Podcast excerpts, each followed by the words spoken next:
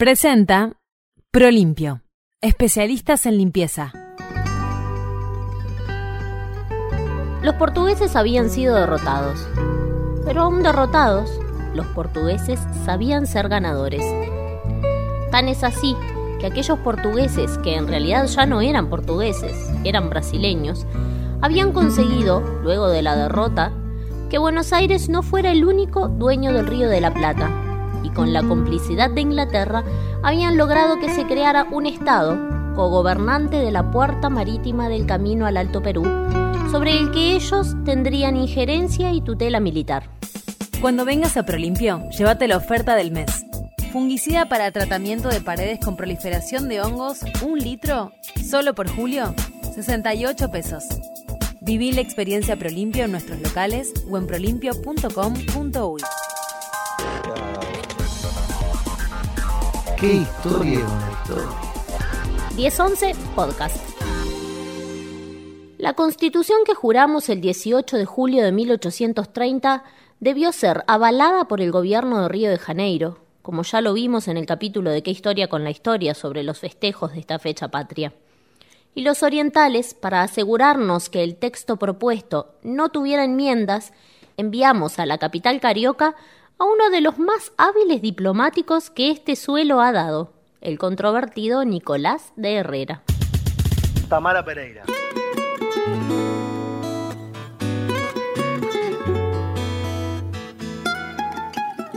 Nicolás de Herrera era hijo de Cristóbal Cayetano de Herrera, un canario oriundo de Lanzarote, que integró el primer cabildo de Montevideo, que se realizó en diciembre de 1730 por orden del gobernador rioplatense y fundador de la ciudad, Bruno Mauricio de Zavala.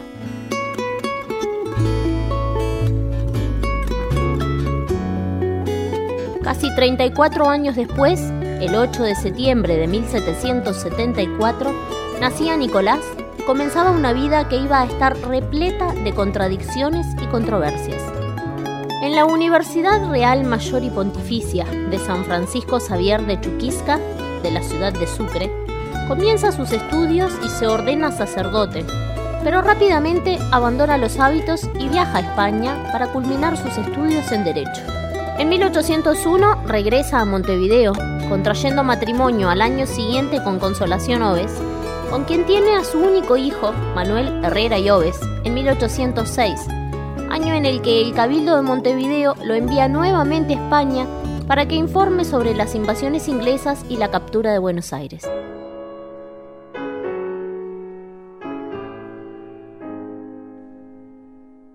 En España, Herrera obtiene un éxito relativamente importante en los petitorios que llevaba ante el rey, quien por su actuación nombra a Montevideo como muy fiel y reconquistadora ciudad de Montevideo.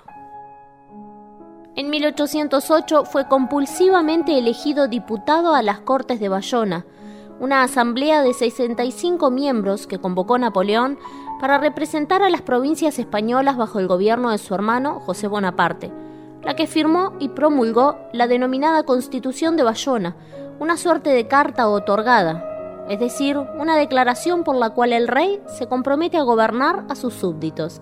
En dicho congreso, Nicolás Herrera se mostró leal a Napoleón, ya que había sido electo no por el virreinato del Río de la Plata, sino por los franceses que habían ocupado España.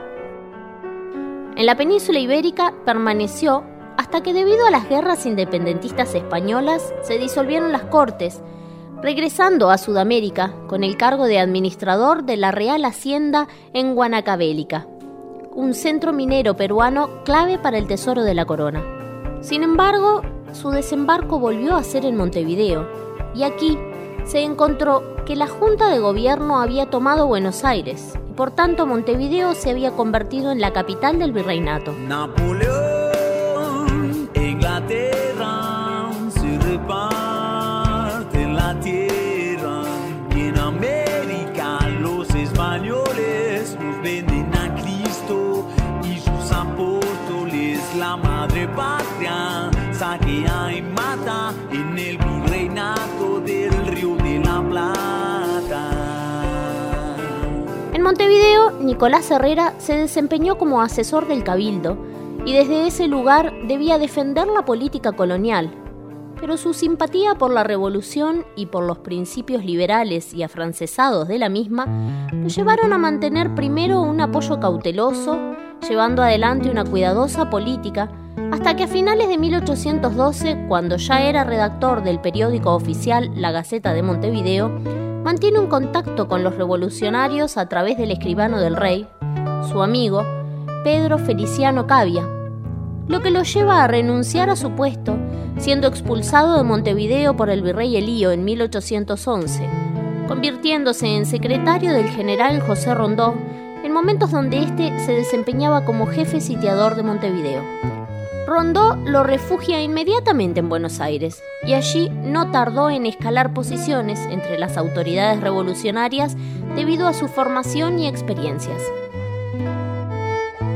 Primero se alió al grupo de Mariano Moreno, teniendo una activa participación en los hechos que originaron la caída de la Junta Grande, y luego se posicionó como secretario de Hacienda del primer triunvirato porteño.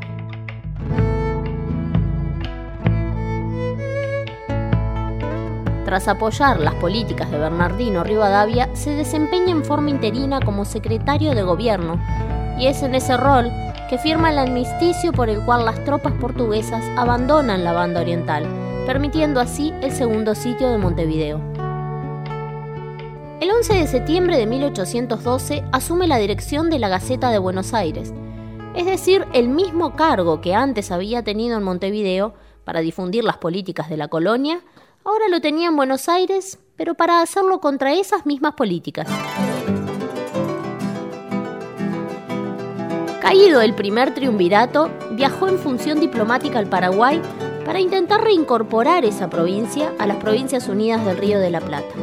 Y acá se produce el primer fracaso de ese año, ya que su misión fue infructuosa, al igual que lo fue la Asamblea del año 13, la que no llegó a aprobar la constitución que elaboró la Comisión Constituyente, que designó el segundo triunvirato, de la que Nicolás Herrera fue miembro.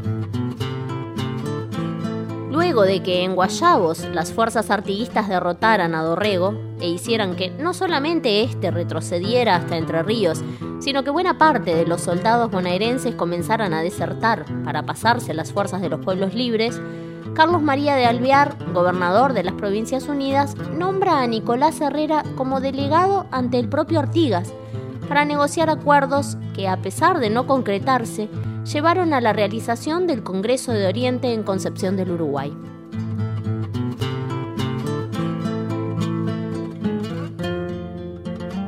La relación de Herrera con Alvear fue tal que el gobernador le encargaba la redacción de sus cartas más importantes, las enviadas a Lord Stranford. Pero tras la caída de Alvear, Nicolás Herrera es enviado a Río de Janeiro y allí se une al grupo Montevideo contrario a Artigas, volviendo luego a cruzar de bando para identificarse con los enemigos a las Provincias Unidas, siendo acusado de haber escrito una carta a José Rondó, que él niega haber escrito, en la que se plantea el apoyo a la vuelta de las provincias bajo la tutela de España y Portugal. Cuando vengas a Prolimpio, llévate la oferta del mes. Fungicida para tratamiento de paredes con proliferación de hongos, un litro, solo por julio, 68 pesos. Viví la experiencia Prolimpio en nuestros locales o en prolimpio.com.uy. ¿Qué historia es una historia? 1011 Podcast. Lo que sí apoyó decididamente fue la invasión luso-brasileña a la banda oriental, firmando él mismo, en diciembre de 1817, el tratado con el que se entrega Montevideo a Francisco Lecor, de quien se convertiría inmediatamente en su secretario y en miembro del Tribunal de Justicia de Montevideo durante el periodo de la provincia cisplatina. Hace cinco años, Vidalita, que son años negros. El jefe exilado, Vidalita, nos manda al imperio. Desde ese lugar inició campañas contra Juan Martín de Pueyrredón, con el apoyo de Alvear y José Miguel Carrera, quienes se encontraban refugiados en la banda oriental con la tutela de Herrera. Su lealtad al Imperio de Brasil en la lucha para evitar que las Provincias Unidas recuperaran la banda oriental hizo que fuera designado jefe civil de la Cisplatina y luego enviado a Río de Janeiro como senador.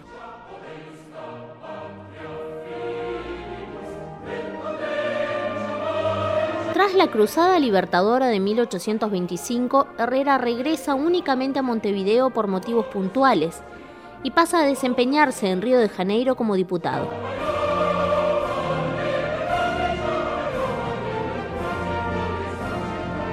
En 1828 regresó para ser parte de la Asamblea Constituyente y fue el encargado de llevar el proyecto constitucional a Río de Janeiro para que el emperador Pedro I le diera su aprobación.